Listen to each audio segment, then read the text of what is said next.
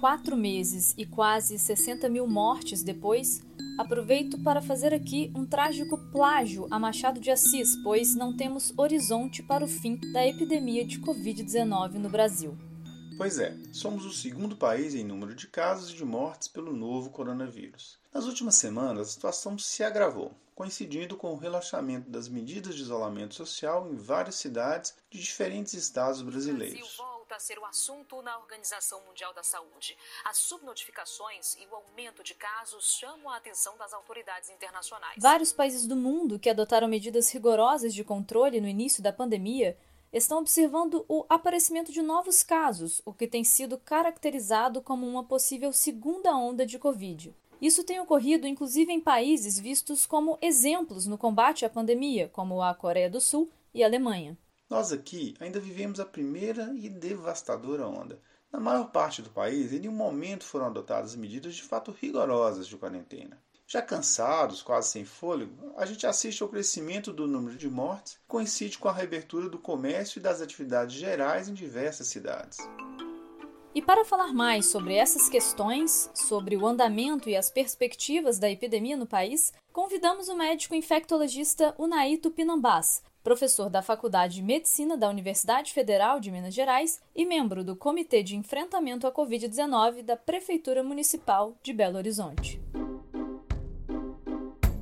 Unai, gostaríamos de lhe pedir inicialmente para fazer um balanço geral da pandemia. Como você vê a situação mundial e mais especificamente a do Brasil? Oi, Juliana. Então, é, em relação a esse balanço, a gente tem visto hoje né, no mundo, já são mais de 10 milhões de casos, né, com mais de 500 mil mortes. Então, a gente vê que ainda a epidemia não está tá totalmente fora de controle. A gente tem visto com preocupação aumento na Índia, aumento na África, principalmente na Nigéria, na África do Sul. E, claro, mantendo taxa de incidência também bem elevada em alguns estados dos Estados Unidos. Quanto ao Brasil, também a gente está caminhando para uma, uma, tragédia de grandes proporções. Já são mais de 1 milhão e 300 mil casos, com mais de 50 mil mortes, dia 29 de junho. Né? E, nessa, e essa falta de uma unidade na ação, uma falta de uma centralidade nessas ações do Ministério da Saúde, lembrando que tem mais de 30 dias nós não temos o ministro da Saúde, e isso está impactando no enfrentamento. É, você vê cada prefeito, cada estado fazendo de uma forma diferente, eles dando, né, fazendo uma. Cada, cada lugar fazendo uma ação diferente, sendo que a gente tinha que fazer uma ação mais ou menos conjunta. Meu receio é que a gente é, não saia de uma primeira onda, fique como uma imagem de um navio perdido à deriva no mar, no, no, meio do maremoto, onda vindo de qualquer, de todos os lados, em todo o tempo, sabe? Então é realmente uma questão que nos preocupa muito. Esse balanço não é um balanço muito bom, né? Eu acho que o balanço a gente está precisando de melhorar muito nesse enfrentamento da epidemia aqui, principalmente, principalmente aqui no Brasil. E se fosse lhe dado o poder de redesenhar a história destes últimos quatro meses no país? Quais medidas você teria adotado lá no começo? Nossa, essa pergunta é boa, né? Se, se fosse me dado esse poder de voltar quatro meses atrás, o que, que eu faria diferente? Primeiro, eu né, prepararia o SUS de forma mais, mais intensa. Eu proporia uma, a revogação da emenda constitucional 95, aquela que limita o teto, né, o gasto né, na saúde e na educação. Compraria muito EPI, né, desde o final do ano passado eu compraria muito EPI, compraria testes é, faria né, reuniões com os, com secretários estaduais de saúde, proporia uma ações mais ou menos conjunta, lembrando que a epidemia no Brasil tem uma característica interessante, né, que é, que é difícil de controle, que ela tem momentos diferentes de, de início. Né? Você vê que começou muito intensamente em Manaus, Fortaleza, depois chegou no Rio, São Paulo, e por fim, né, a gente está começando talvez uma onda aqui em Belo Horizonte. Então eu teria, eu proporia isso, essa é, é um, um, grande acordo nacional de a gente fazer uh, políticas conjuntas, é, testar todo mundo, né? Acho que talvez isso também é uma questão que a gente tem que rever. É, quanto mais testes a gente faz, melhor é o enfrentamento daquela, daquela condição da, da epidemia. É, como eu disse, tentaria fazer uma centralidade das ações em todo o país e compraria muito kit, como repetir, né? E proporia vários ensaios clínicos para poder testar que se realmente essas drogas que estão sendo faladas, elas teriam, né, tem, tem alguma, alguma ação no enfrentamento da pandemia. E também, de caras, ia propor né, é, o uso da máscara, a máscara caseira e, se possível, compraria máscara para a população, máscara cirúrgica para a população inteira em número suficiente. Mas eu acho que isso é uma questão estrutural no mundo inteiro, a falta da máscara cirúrgica. E, claro, uma medida que não foi feita, que talvez surgiria um grande impacto, é vigilância nos aeroportos, que a gente viu que não foi feito. Em fevereiro, as pessoas chegavam de viagem da Europa, onde era o epicentro. Em março, o epicentro era a Itália, e as pessoas entravam nos aeroportos, chegando a esses países, sem qualquer controle sanitário. Então, acho que seria essa também uma das medidas que eu faria se pudesse voltar quatro meses atrás. Bom, mas temos que trabalhar com a realidade e, infelizmente, ela não é fácil. Nesta semana, o prefeito de Belo Horizonte anunciou o retorno à chamada fase zero do plano de reabertura.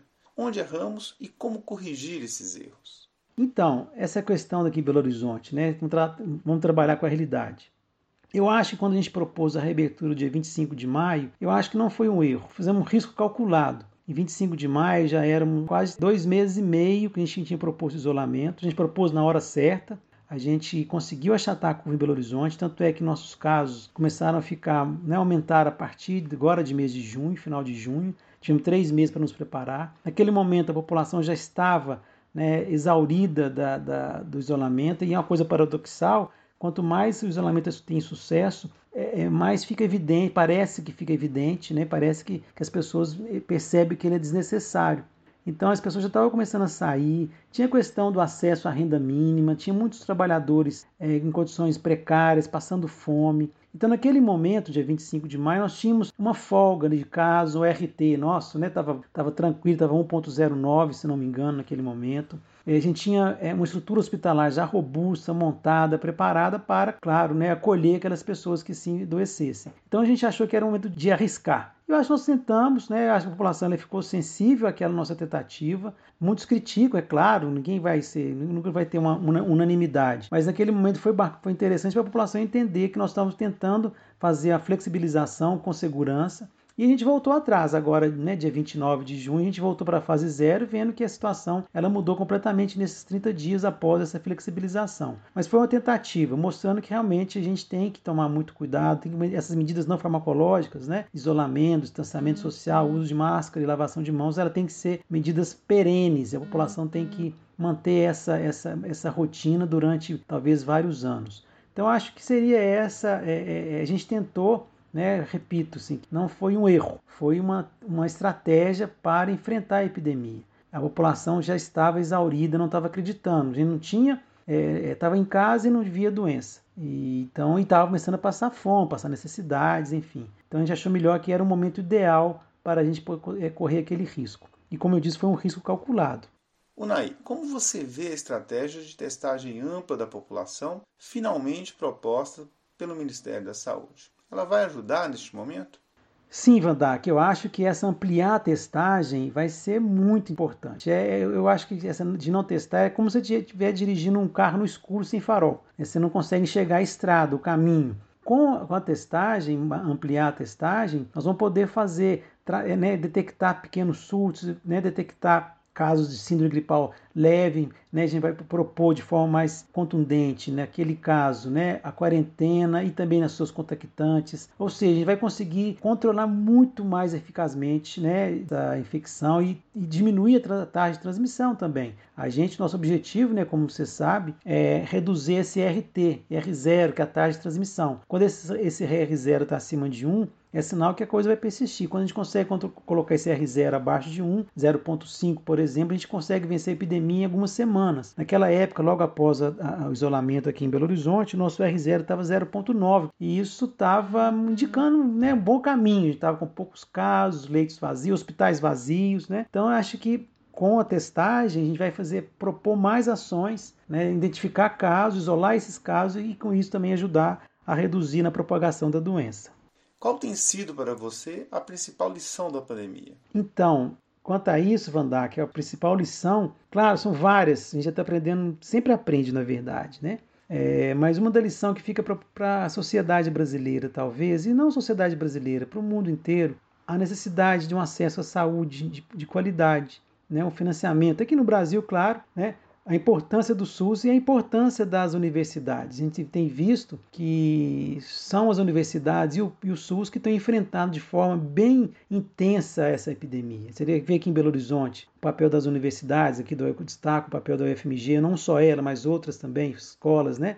mas o papel dos centralizadores na pesquisa, na proposta de ações da UFMG, é, projeto de extensão, E o papel do SUS e BH. Né? Se imagina enfrentar, se está ruim, né? Se está difícil enfrentar a pandemia com o SUS, imagina sem o SUS. Então talvez esse seja um grande lição que espero que fique né, para a população mundial e especificamente assim, para o Brasil, que valorize né, o SUS, valorize as universidades, que amplie né, a, a, o seu financiamento e que a gente possa sair dessa epidemia mais unidos, né? Acho que também acho que é uma chance da gente é, voltar a ter essa união. A sociedade está esgarçada nos últimos quatro anos, né? Com, com a escalada do, dessa intolerância, dessa intolerância racial, LGBTfobia, esse misoginia, enfim, esse racismo exacerbado. Quem sabe a gente possa sair mais fortes e unidos né, depois que isso tudo passar. E para terminar, a pergunta de um milhão de dólares. Até onde chegaremos? Ou seja, por quanto tempo enfrentaremos essa situação? Você é otimista em relação à vacina, tratamentos específicos, por exemplo? Realmente, Vandak, essa pergunta vale um milhão de dólares. Até onde chegaremos, né? A gente não tem ideia ainda. Devido a esse controle errático, né, esse enfrentamento errático da epidemia aqui no Brasil, a gente tem visto que nós temos várias epidemias ao mesmo tempo. É, alguns, algumas cidades, capitais, estão em descenso da primeira onda, já preparando para a segunda. Outras capitais, como é o caso de Belo Horizonte, estão começando a subir nossa primeira onda. Então, não sei quando que isso vai terminar. A gente, o meu receio é aquela imagem que eu acabei de falar também, que é um, um barco, nós estamos num barco perdido na deriva no meio do oceano, né, revolto, aí vem onda de tudo quanto é lado, né? Espero que a gente consiga, de certa forma, mudar o curso dessa pandemia, principalmente aqui em Belo Horizonte. A gente tem, ainda tem expectativa que a gente possa ainda achatar a nossa curva e ter realmente um número de casos mais reduzido e também, claro, é, de mortes. Né? E aguardar, a gente sabe, talvez tenha a segunda onda também, não sabemos quando será a segunda onda. Então muitas coisas são tem incertezas ainda. Mas a coisa é certa, nós temos que melhorar muito o nosso enfrentamento. Mas em relação à vacina, Van Dijk, eu, sou, eu, tenho sido, eu sou um pouco otimista. Assim, nós temos três vacinas em fase 3 já, duas vão ser testadas no Brasil, com mecanismos diferentes. Uma, as duas são de, de usando um vírus recombinante, adenovírus de macaco, uma da Oxford e outra da China, e da China também tem um outro que é vírus atenuado, sabe? E duas dessas, como eu disse, vão ser testadas no Brasil, e caso elas mostrem eficácia, que parece que tem, que nos estudos fase 1 e fase 2 mostrou essa eficácia, o Brasil irá produzir essas duas vacinas. Então é uma notícia muito boa, eu acho que a gente tem assim, uma expectativa grande. É, como eu disse, os estudos anteriores de fase 1 e 2 mostraram essa eficácia. Então torcer para que isso ocorra.